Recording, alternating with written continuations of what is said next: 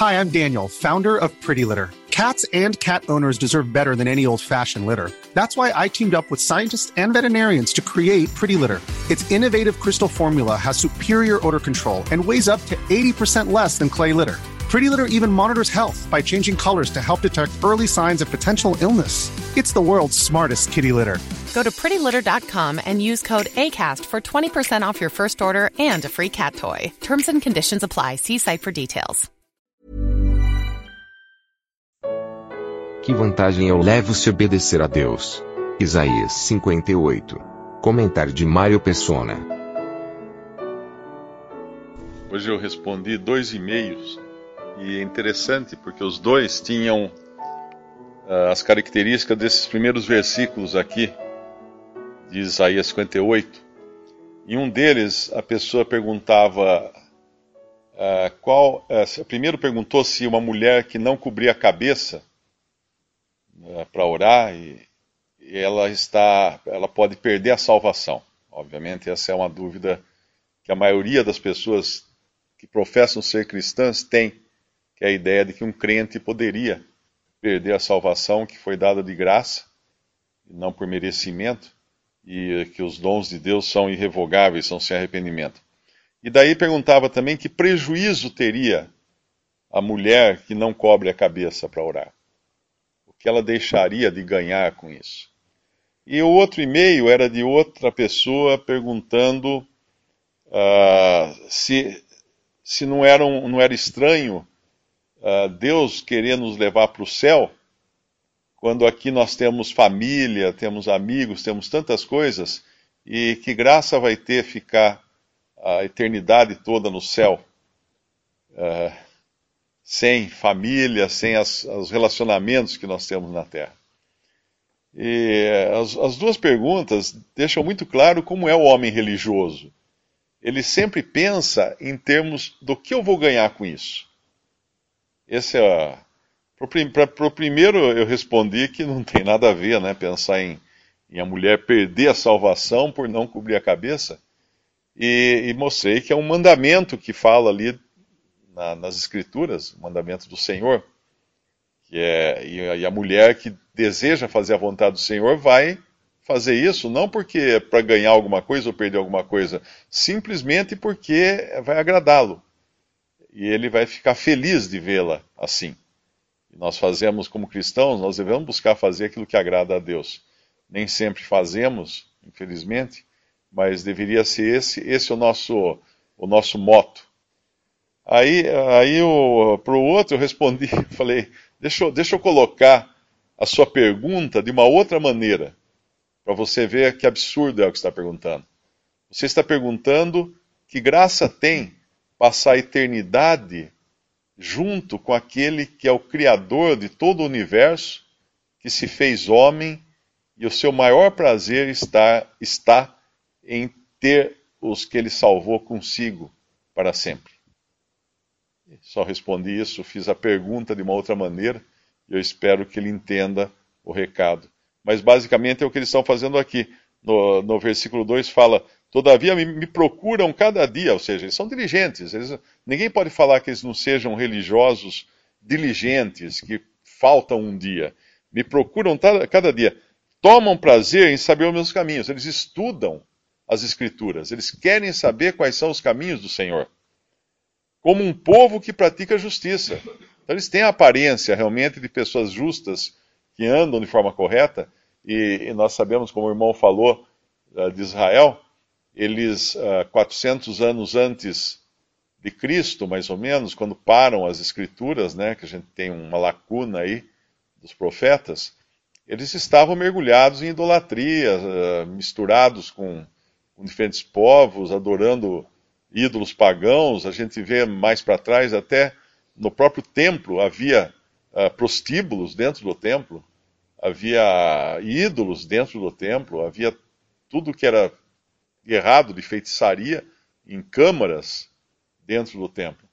Mas aí nós encontramos nos evangelhos um, um templo renovado, reformado, um templo arrumadinho, uh, não tinha ídolos, não se fala mais de idolatria no templo dos evangelhos, parece que está tudo bonito, é o, é o, sepulcro caiado por fora, mas dentro cheio de ossos.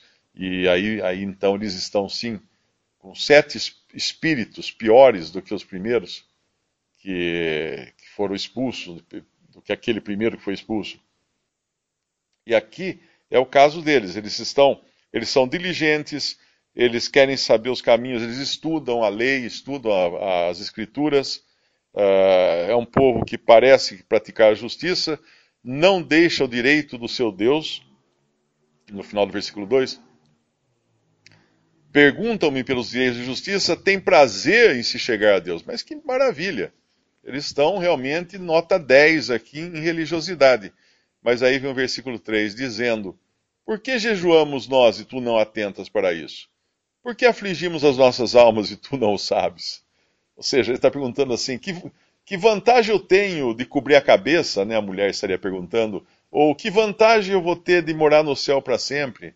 Que, que graça tem isso? E eu peço tanto, eu faço meus jejuns, eu dou minha, meu dízimo, eu, minhas esmolas, e o que eu estou recebendo em troca? Vim aqui reclamar os meus direitos, uh, como se falasse a Deus como se fosse Deus devedor do homem.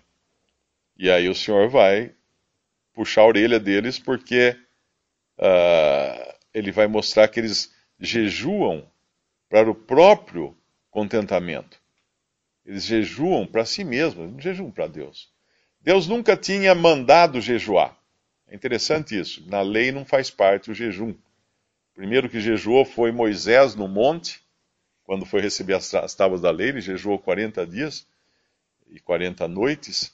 Depois nós vemos, uh, eu não me lembro qual foi o rei, que ele proclama um jejum, porque eles estavam cercados pelo inimigo, então era uma aflição muito grande. Aquele, aquele jejum era, um, era um, um resultado da aflição. E nós vamos ver mais casos de jejum também ao longo do Antigo Testamento. No Novo Testamento, nós vamos ver aquele, aquele, aquele fariseu no templo dizendo que jejua muito, muito mais que o publicano, mas nós vamos ver o Senhor Jesus falando também de um tipo de demônio, de espírito maligno, que não se expulsa senão com jejum e oração. Mas, de qualquer maneira, o jejum era sempre uma atitude voluntária de quem estava numa grande aflição, e não no sentido de buscar favor de Deus ou, ou, ou alguma benesse uh, fazendo algo, se afligindo de alguma maneira uh, a si mesmo. E aqui ele vai falar então do verdadeiro jejum, que é o abrir mão das coisas. Não, não, necess, não necessariamente com esse sentido de que, uh, ó, eu fiz, agora eu quero, quero a minha recompensa. A gente sempre pensa em jejum apenas como o deixar de comer, mas ele, o sentido é mais amplo. O jejum ele é, ele é o deixar uh, certos privilégios ou certas benesses que nós temos, que nós temos por certo que, que as merecemos e não abrimos mão dela. Então o jejum seria abrir mão delas. E do que eles têm que abrir mão daqui? Primeiro de poder, porque eles exercem poder sobre o pobre, sobre os oprimidos, sobre os fracos, e por isso que aqui ele não, não, não é apenas no sentido de uh, solte o garfo, né, por assim dizer, tá, da comida. É o versículo 6, solte as ligaduras da impiedade, desfaças as ataduras do jugo, deixes livros os quebrantados e despedaces todo o jugo. Ou seja, livre-se do poder sobre as pessoas. É jejum de poder. E depois o jejum de bens, que é o que ele vai falar em seguida, em seguida, no versículo 7. Porventura não é também que repartas o teu pão com o faminto, e recolhas em casa os pobres e desterrados, e vendo-o nu o cubras e não te escondas da tua carne? E no versículo 10, e se abrires a tua alma ao faminto, e fartares a alma faminta? Então aí esse é o jejum de bens de bens materiais e posses. Primeiro, o jejum de poder. Deixar de se alimentar do poder que exerce sobre as pessoas. E o segundo é o jejum dos bens. Abrir mão da, da, daquilo que tem, uh, em demasia até, para com os necessitados. E é bonito que as ovelhas vão fazer isso, né? Lá em Mateus 25, quando o Senhor Jesus vier, ele vai falar do, do que estava nu e o vestisse, do que estava faminto, daquele que deu um copo d'água a um desses pequeninos irmãos. É, essa, lá é a consumação. Em, em Mateus 25, é a consumação disso aqui, que nós estamos vendo aqui, na, na, profeticamente falando.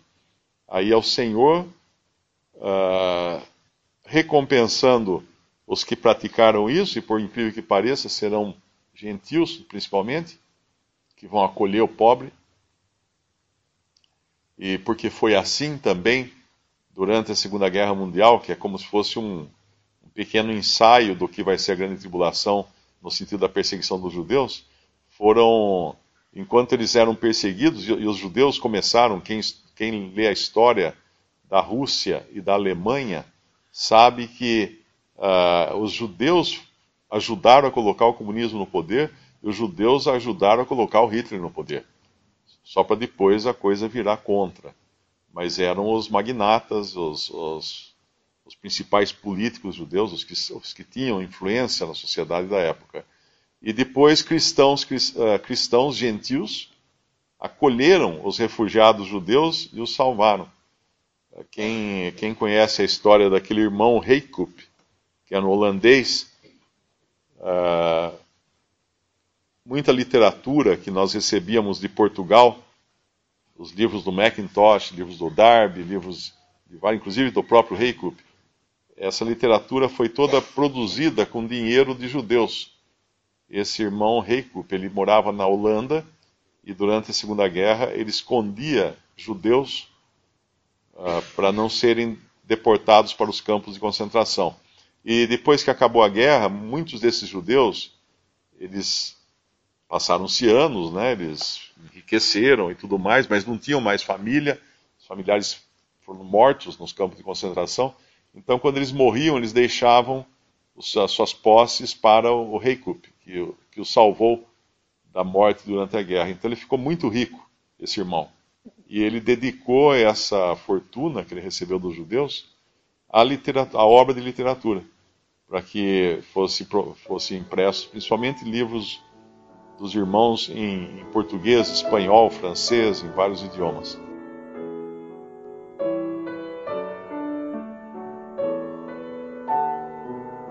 Visite respondi.com.br. Visite também 3minutos.net.